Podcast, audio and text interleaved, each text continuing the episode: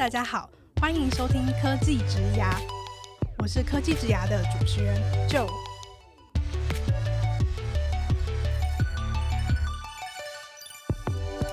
科技职涯是由 Cake Resume 制作的广播节目，我们将会邀请在科技、数位等不同领域的工作者来分享他们的职牙故事和个人观点，一起来听听这些精彩的分享吧。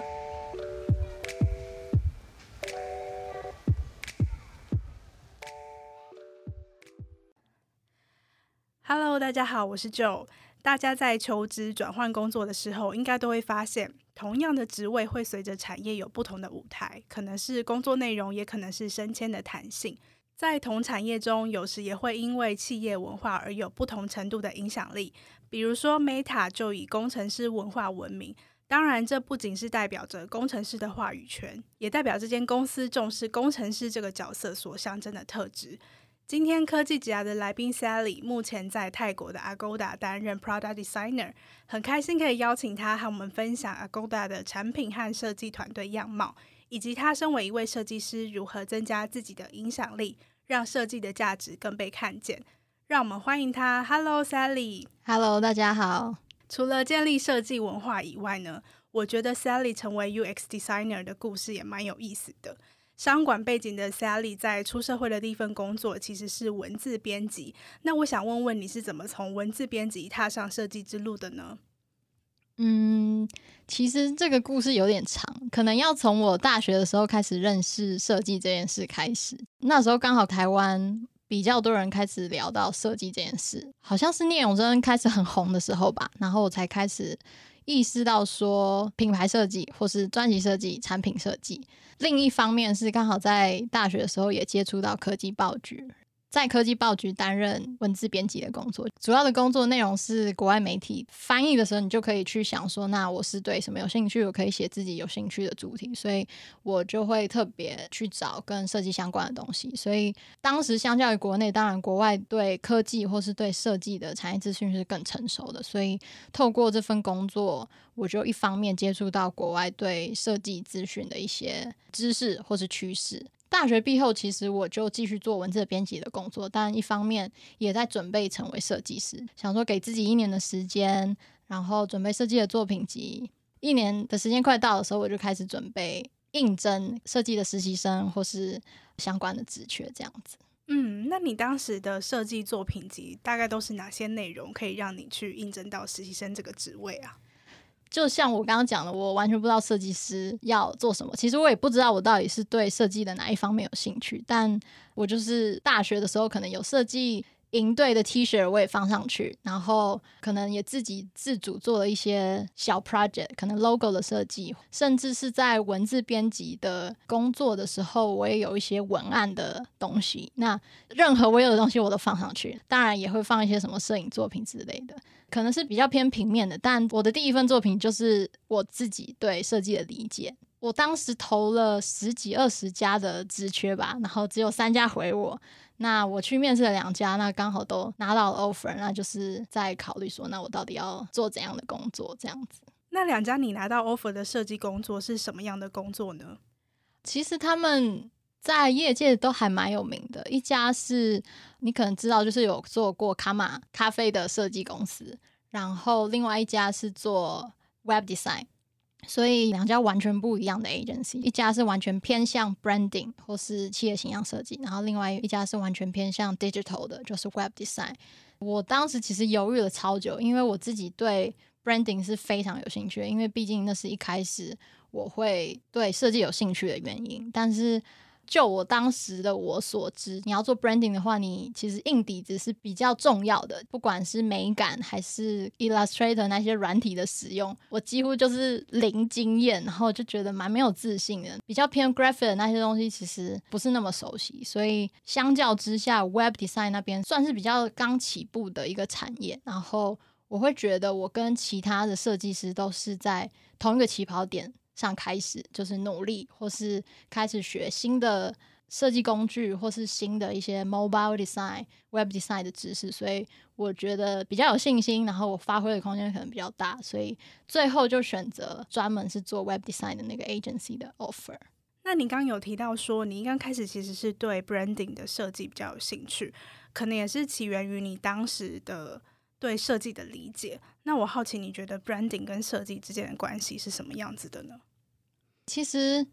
设计很广，那 branding 只是设计的一个部分，网页设计也是设计，branding 跟可能 web design 都是 under 在设计这个大 topic 下的一些小领域。但对设计师来说就差很多。Branding 是已经存在很久的一个设计领域，不管你从广告那边，可能奥美啊那些广告设计也是一种包含了 branding 的一部分。可是如果你讲到 Web Design 的话，它就是一个近十年开始才有很多人去讨论，然后一个比较新的设计的一个领域。那可能就连五年前，我当时其实蛮想要出国读书的，然后那时候在研究有没有跟 Digital Design 相关的一些。学术的一些学校的科系很难找到很专精的，可能欧美就只有一两间专门在做跟 digital 有关，可是你还是不太知道说他们到底在教什么，或是跟产业是不是有很紧密的连接，就是还是非常新的。所以如果要讲 branding 的话，太广，真的 真的太广太大了。但就是在 under 在设计这个大产业大领域的其中一个部分。那你原先的商管背景，还有你编辑的这个经验，你觉得对你做设计有什么样的帮助？其实，在刚踏入设计产业的时候，可能不觉得有那么紧密的相关性，但每次在讲这件事情的时候，都会让我想到贾博士的那一句话，就是 “Connecting the dots”。对对对对，就是你到了最后才发现，哦，其实。每一步都是有关联，就是可能我在气管系学到了一些跟产品规划、跟专案管理，甚至是我们气管系很重视 presentation 嘛，就是上台报告，去组织我们的一些产品的规划，或是企业的策略等等这样的组织能力。其实，在身为一个设计师，这也是一个很重要的技能。你怎么样去说服别人 buy in 你的设计 solution？我觉得这是我在气管系的背景下最受用的地方。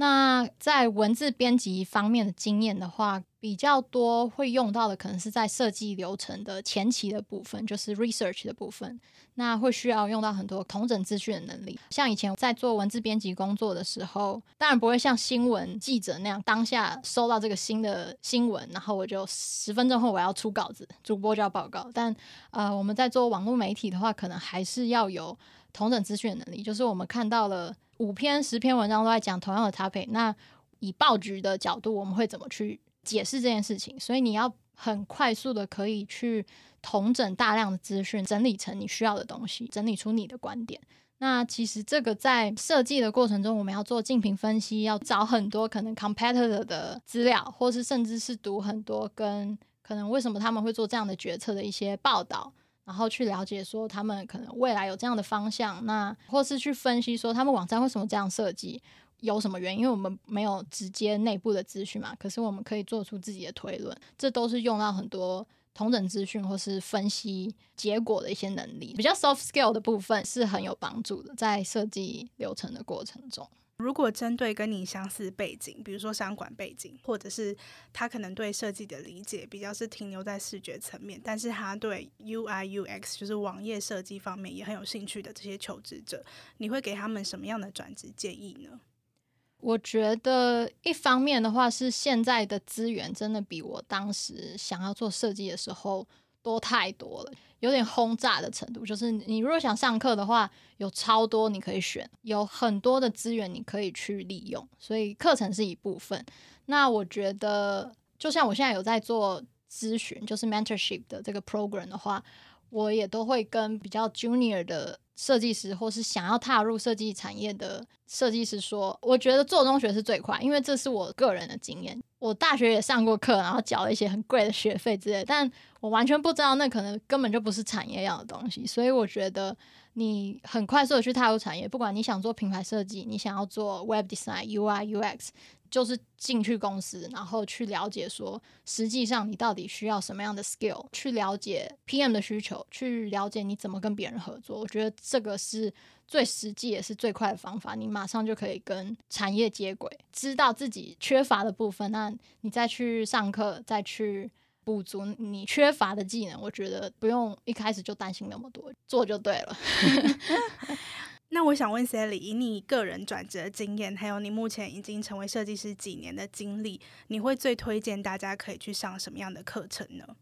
我最近会推荐的课程就是 Google 跟 Coursera 合作的 UX Certificate 课程，就是我我自己也有上，但其实它是比较推荐给你完全没有经验。根本不知道设计是什么，可是你对 digital design、对 web、对 UI UX design 有兴趣的人，那他是手把手的从 research，他还教你怎么使用软体，然后也给你 Figma 或是 Adobe 的那些软体的使用权限，然后到最后他教你怎么面试，反正资源超多，我真的觉得非常的实用，就是手把手教你怎么进入设计产业。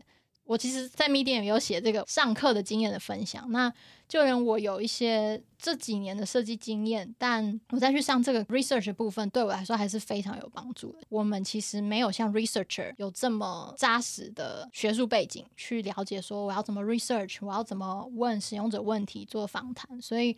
特别是在 research 部分，我觉得非常有帮助。那 Sally，你在 agency 工作两年多之后，就加入了 Agoda，不仅是转到了品牌方，而且同时也到泰国工作，开始了你的海外职涯。那我想问问，这个职涯转折背后，你考量了哪些因素呢？这个问题也是蛮多对海外工作有兴趣的人，或是刚好也想要换工作的人会问的问题。我自己的话是在 agency 差不多待半年到一年的时候，我就开始发现，哎。我好像都在做类似的事情，每个专案的，就是从 kick off 到最后的 hand off 给客户的这个过程，好像就是不断的重复。当然，你接触的产业很不同，客户也不同，但类似的工作流程。还有一个很 struggle 的一点，就是我没有办法一直去 follow up，就是我做出来的东西，客户可能一个月他就改成哇啊丑死的东西了。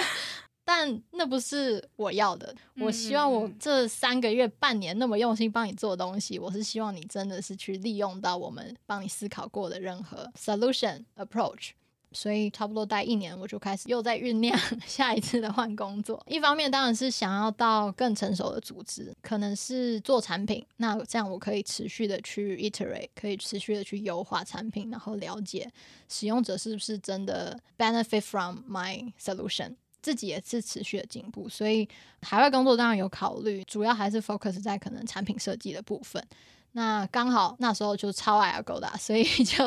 应征，然后也很幸运的拿到了 offer，所以就过去了。那在 Agoda 中，UX 这方面的团队和文化有什么特别的地方吗？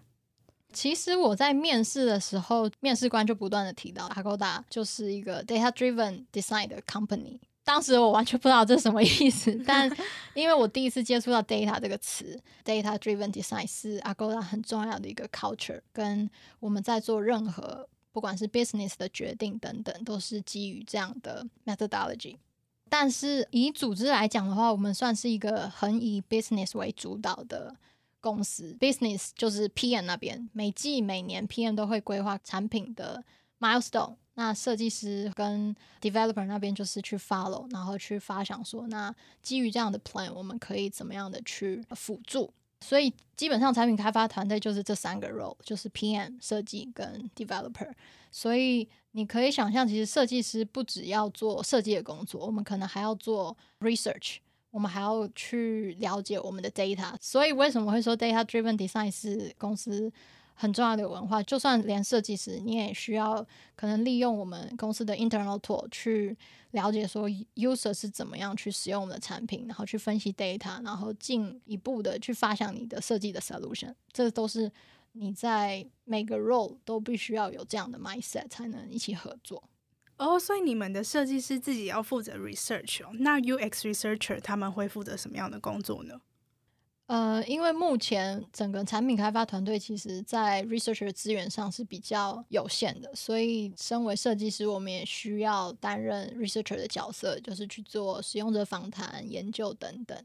那其实这也是我前阵子蛮 struggle 的部分，就是我换到一个新的产品团队，因为我一开始其实是在做 Agoda 的机票预订的产品，然后我换到新的酒店订房的产品，完全不知道就是 user 是怎样的一群人，产品的目标是什么，根本就像新人一样，可是也没有 researcher 的帮忙，所以我就跟主管讨论说，我觉得这样不行，我根本不知道我在做这个产品的页面，我的目标是什么？我的 user 是谁？所以我就说，那不然我自己来做 research，然后我就做了使用者访谈，这是一部分嘛，就是还有很多可以做的，就是利用公司的 internal tool 去找到 user 的 data，了解 user 的 behavior，统整了所有从 research、使用者访谈，然后 data 等等资料，有点像在做 PM 的事吧。只是身为设计师，我们是更以使用者为出发点去收集。很直接的使用者的 feedback，那同整了这些 finding 之后，去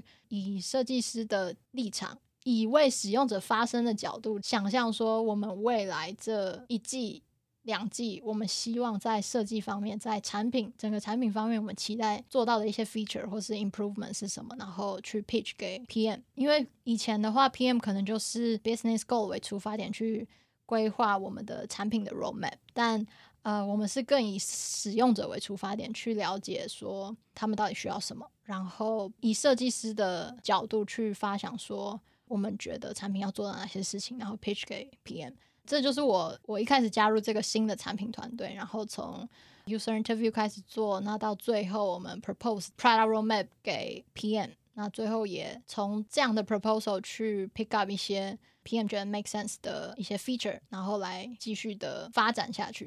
听起来像是反转了你们以前的工作顺序。以前是 PM 先掌握了一些他们想要达成目标，然后跟设计师还有工程师去讨论要怎么进行。但是现在反而是设计师也可以提出他想要做的东西，然后去主导整个专案的进行。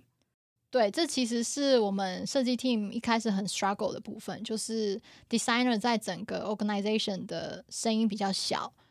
因为我们是非常以 business 为导向的公司，所以 PM 在整个组织的话语权是非常大的。但常常很多时候，design team 就是要做 compromise。那我们希望透过这样的新的一种。产品开发模式就是 designer 从一开始就进入到产品开发流程，去提出使用者到底需要什么，我们的 product plan 是什么，而不是以 business 出发。希望 business 考量使用者更多一点，让整个产品的策略是更以使用者为出发点。听起来很励志诶，设计师希望可以让设计重视使用者这个文化，让其他角色也能够感受到。对，其实一开始在跟主管讨论就是要做 user interview 的时候，完全没有想过会有这样的结果。我觉得就是刚好 PM 那边也很支持我们去做这件事情。最后我们也是上报到 product director 那边，让上层的人知道说，设计跟 PM 其实是可以这样子去合作。这样的产品开发流程不只有 business 的观点，而是我们真的非常以使用者为出发点。我觉得很有意思诶，以设计师自己在意的价值，希望可以为整个产品开发的文化带来一点影响。那么接下来呢，我们要跳脱产品团队去认识整个 Agoda。那在疫情之中啊，我们大家都知道说旅游业是受到很大影响的重灾区之一。那我好奇，疫情中的 Agoda 是什么样子的呢？对，其实 Agoda 也有裁员，然后那时候真的是蛮黑暗的时期，就是做了很多心态的调试。我还记得，就是突然 CEO 就发信说：“OK，我们下午要开个半小时的会，全公司。”然后想说，怎么会在下午？就很奇怪的时间，莫名其妙就说一个小时后你会收到一封信，告诉你有没有被裁掉。整个压力都 超大的，然后就是很煎熬的一个小时。那当然很幸运的，自己还是在自己的工作岗位上，但你就慢慢的听到说，哦，有些同事。不幸的要离开，我记得我还哭了，因为就刚好坐在我隔壁的同事，他就不幸的被裁员。那做了很久的心态调试，记得那一两个礼拜吧，就是消息宣布的一两个礼拜，主管就是时不时的会关心说，如果你们觉得有什么想要聊聊的，或是。觉得心情很差，那你就请假，不用工作，就休息一下。全公司上下都蛮体谅这样的情况。就算你没有被裁，但其实那个压力是很大的。你也不知道你会不会是下一个，或是还会发生什么事情。所以那个时期是真的可以说是很黑暗的一个时期。但一方面的话，也是近期疫苗施打率越来越高，然后终于旅游产业看到一点曙光吧，就是更多的国家开放了。公司内部的话，也是更积极的在招募更多人。疫苗开始施打的那时候，就知道旅游业总是会回归，我们需要为旅游业的回归做好准备。所以其实从那时候开始到现在，大家的心情更安定了，然后也是很积极的、正面的招募更多人。我觉得除了照顾被裁员的员工以外，公司也会主动替留下来的这些员工去思考他们的心情，这真的是蛮贴心的。就是互相吧，大家知道目前最重要的事是不会是工作，而是我们要怎么度过这个很艰困的一段时间。那可能是几个礼拜，可能是几个月，包含可能 HR 也会有一些比较 mental health 的一些 program，然后让我们知道说我们可以去找。咨商师咨询，或是可以有一些冥想的 App，你可以使用等等，有很多的资源让我们去利用，去关心我们的身心灵健康。对。这边我想跟听众朋友分享一下，Agoda 是起源于泰国的一个公司，但是它目前是隶属于美国的 Booking Holdings 的集团，跟大家一样都很熟悉的 Booking dot com 是同样的母公司。那我好奇，就 Sally 的观察，因为刚刚提到了很多公司对人的政策嘛，那你觉得两边的文化，就是泰国跟美国，在 Agoda 有碰撞出什么有趣的火花吗？嗯，我觉得。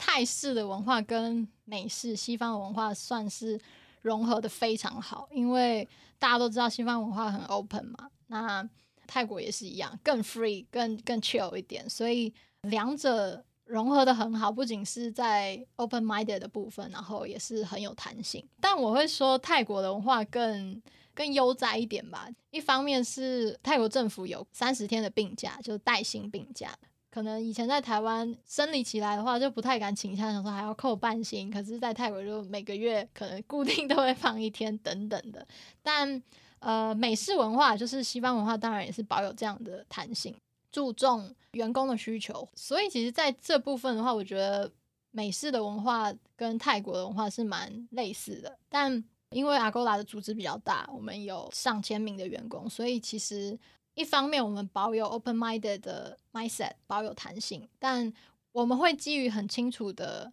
规范。那像是可能每年每季的目标，我们会都会定义得很清楚。举例来说，好了，我们 Q4 可能十二月就是一个 holiday season，就没什么人在上班，所以我们也一并的保有这样的弹性，就是呃，我们的 KPI 制定好了，可能 Q4 就不会像 Q3 一样一定要达到。很高标，那我们会考量到哦，大家都有放假的需求，family reunion 等等的，所以这方面是我觉得在 Agoda 更能体会到怎么样在大组织里保有清楚的规范，但是一方面又有很人性的一些弹性的一些考量。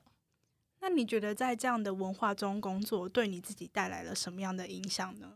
我觉得 Agoda 真的是一个影响我很大的一个公司，不单是身为设计师有幸加入这样的有规模的组织，那另一方面是，我觉得我以前在台湾是一个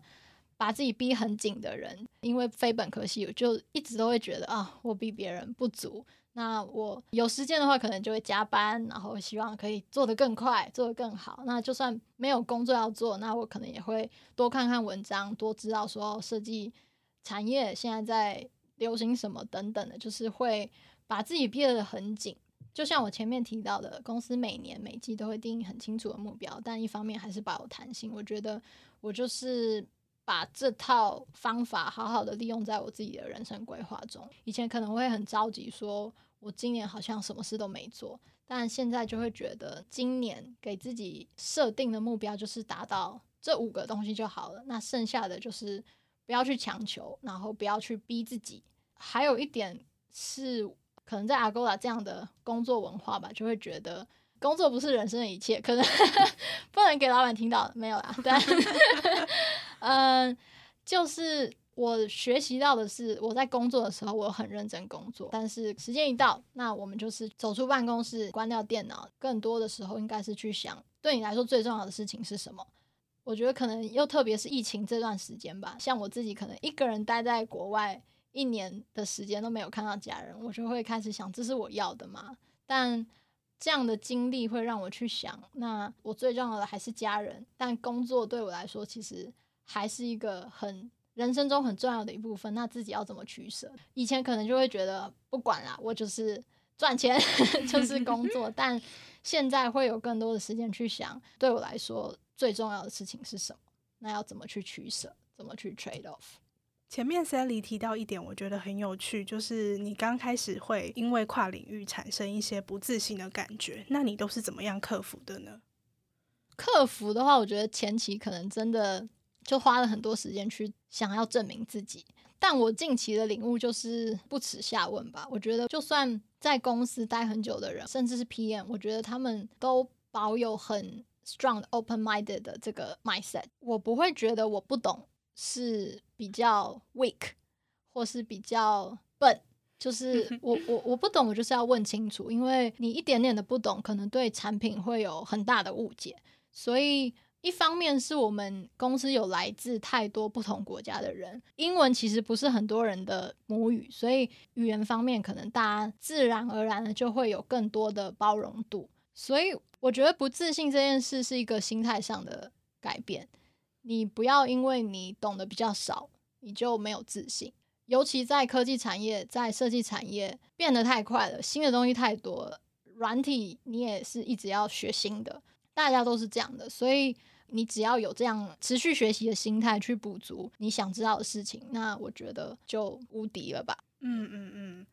听完了 Agoda 带给你的影响之后，我想要问的另外一个方面是 UX designer 这个身份带给你的影响。有一点我蛮好奇的，因为前面有提到说 Sally 你跟设计的结缘是视觉设计。然后你现在成为 UX designer，好像有点合理，但是其实仔细想想，它也是一个蛮有趣的选择，因为它毕竟还是很不一样的专业。那我好奇，在成为 UX designer 之后，你觉得对原本的你带来了什么样的改变呢？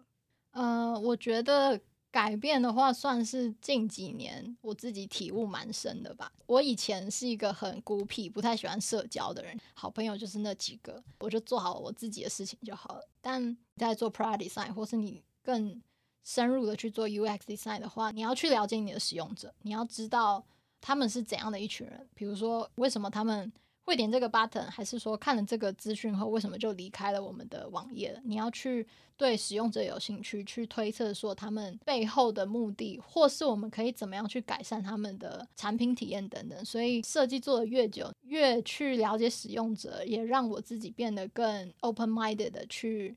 想要认识人，去了解别人的故事，可能也对应到我近期参加比较多 mentorship 的 program，希望透过这样的活动去帮助其他人，然后去了解其他人需求，进而给予他们的职业发展一些建议。这样子，那我相信你从这些其他同事或是主管，甚至是不同职能的其他的伙伴身上获得的回馈，也是你开始 mentorship program 的初衷。那我好奇，你从你的 mentee 身上又获得了什么呢？其实一开始想要做 mentorship program，就是想要帮助跟我类似背景的人，可能不知道从哪里开始，不确定职业的选择方向等等，希望透过自己的经验，可以让他们不要走冤枉路吧，像我自己一样。我一开始做 mentorship 的时候，会以为分享出去的资讯对 mentee 来说是更有帮助，但其实，在透过这样的对谈，我也是一并一直在反思。我自己学到了什么，然后怎么样更有条理、有架构的去统整出他们需要的方向跟回馈。所以有时候不只是职涯上的问题，也可能是设计或是我自己的职涯的决定等等。那一方面也是让我自己有机会去思考，重新的去解释我为什么会做这样的选择，或是去透过讨论有更新的想法等等。最后，想要请 Sally 跟我们分享一下，你刚有提到说，设计师这个工作让你挖掘了更多对人的兴趣，然后你会想要了解为什么人的使用行为是这样。我觉得我自己非常有同感，因为我在成为科技职涯的主持人之后，就是会更想要了解每个来宾背后的职涯选择的思维。那我好奇，像这个设计师的核心技能啊，就是不断问为什么这件事情是如何帮助你的职涯甚至是生涯的规划的呢？我觉得这可能是我工作上的一个习惯吧。慢慢的觉得我好像都在做类似的事情，做熟悉的事情的时候，就会开始反思我还有成长学习的空间嘛。所以这个问题时不时就会出现在脑海里，发觉工作上的内容可能越来越没有挑战性，或是我已经驾轻就熟了，就会开始思考说，那我是不是要去别的产品线，或是找新的公司去尝试新的东西？所以，对啊，可能就呼应到就是在做设计的时候，会一直去问不同的角色，问自己，我们为什么要做这件事？为什么要做这个 feature？要解决到底是什么？所以就像是你身为设计师一样，如果你看到产品的状态改变，或者是比如说像你自己的例子，就是你觉得你的工作可能不再带给你更多的挑战的那种成长的曲线的时候，你就会开始问自己为什么？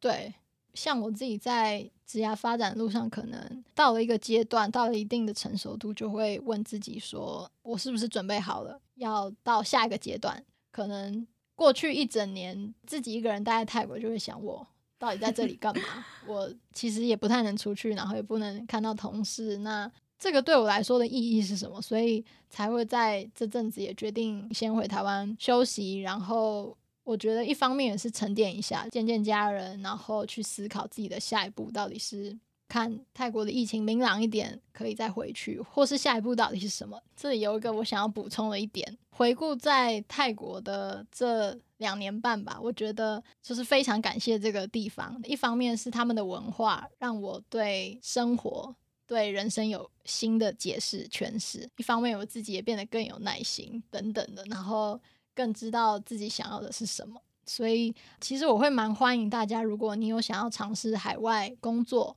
或是不太确定自己想要去美国、欧洲的话，泰国蛮适合是一个你可以尝试的地方。那刚好我们目前很广大的在招募，所以也欢迎大家，如果对 Agoda 的工作有兴趣的话，也可以跟我聊聊。好，那今天谢谢 Sally 的分享。今天除了聊了她的转职故事以外，也聊了 UX designer 的工作，甚至是如何在一间公司建立设计师的文化，以及 UX designer 这个角色带给他的影响。我觉得真的是很有意思。我相信，不管你是不是做产品，是不是做设计师，这集的内容一定都可以带给你一些启发。那如果你也想要跟 Sally 继续有更多的交流的话，都可以到单集简介中的 Cake Resume Profile。找到他的 LinkedIn 还有 Medium。那我们今天的访谈就到这边，谢谢 Sally 的分享，谢谢大家。那今天就谢谢大家的收听，接下来科技职涯 Talent Connect 会为大家带来更多有趣的内容。如果你喜欢我们的 Podcast，欢迎订阅、追踪和分享，也欢迎到科技职涯的 IG Cake Resume Podcast 和我分享你的想法。我是 Joe，大家下次见，拜拜，拜拜。